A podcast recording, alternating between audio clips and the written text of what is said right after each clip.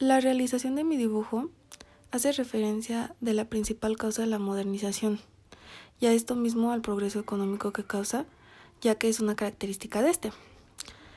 Pues ya que algunas sociedades ven a regiones que están al margen con esto como zonas para observar población de los países desarrollados.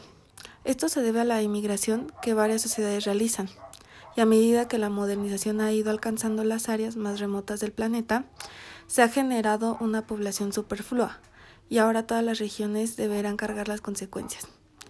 Pues este libro nos habla del impacto de esta transformación sobre la cultura y la política y de las actividades humanas que dan alguna clave para comprender algunas peculiaridades.